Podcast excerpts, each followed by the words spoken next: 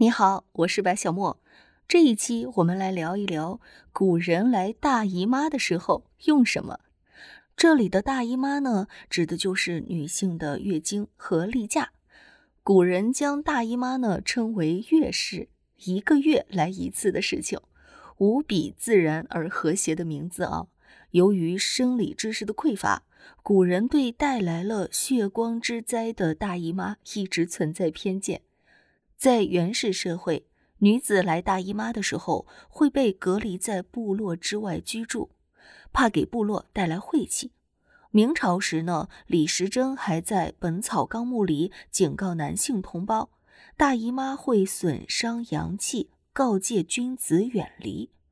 那古人来大姨妈了，也会使用类似今天卫生巾一样的女性用品，这个呢就是月事布。月事布呢，也叫月事带。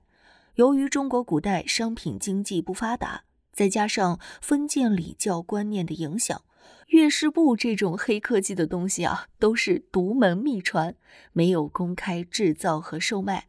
其制作方法呢，都是母女相传的。尽管每一家的月事带有每一家的特色，但是基本构造大同小异。用干净的布做成十厘米宽的长条形状，有的中部两侧加宽，就类似于我们今天卫生巾的防侧漏护翼。月事布两头各有一条细长的绳子，用于将月事布呢系在身上。月事布的正中间通常会有一个小口袋，里面的填充物呢是草木灰。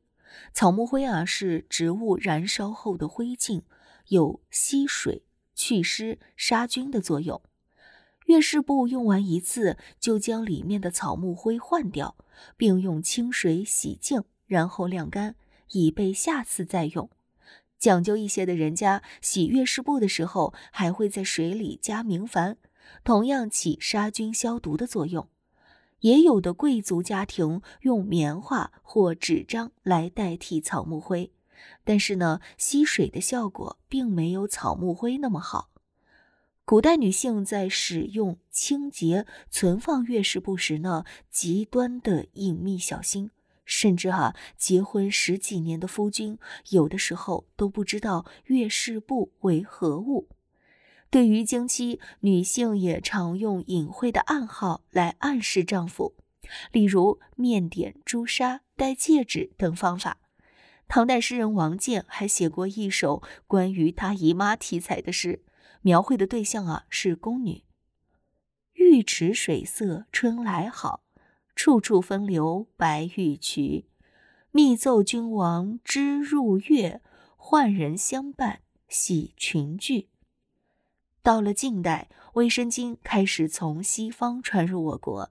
一九二零年，美国的金百利克拉克公司用纤维棉和细薄纱批量生产出最早的卫生巾。卫生巾广告最晚在民国十七年，也就是一九二八年就已经在我国出现。据此可以推算，卫生巾传入我国也应该在这前后。胡适创办的知识杂志，当时还刊登过一篇名为《女子例假布之研讨》的文章，大力提倡女子购买使用西药房出售的上等巾布。这种卫生巾呢，包装成盒，一盒十二支，用后可洗可弃，被胡适赞誉，实为巾布中最好者。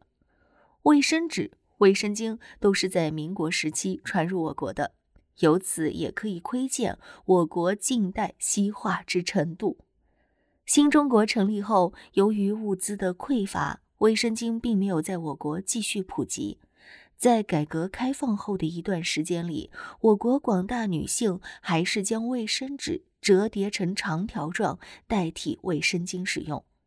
卫生巾在我国的普及啊，也就是近二三十年的事情。好了，大姨妈的话题呢，咱们就聊到这儿了。万一穿越回了古代，又赶上大姨妈造访，那你就可以自力更生了。记得到时候要想起来小莫给你讲的这些知识哦。好了，今天的分享呢就到这里结束，我们下期节目再见。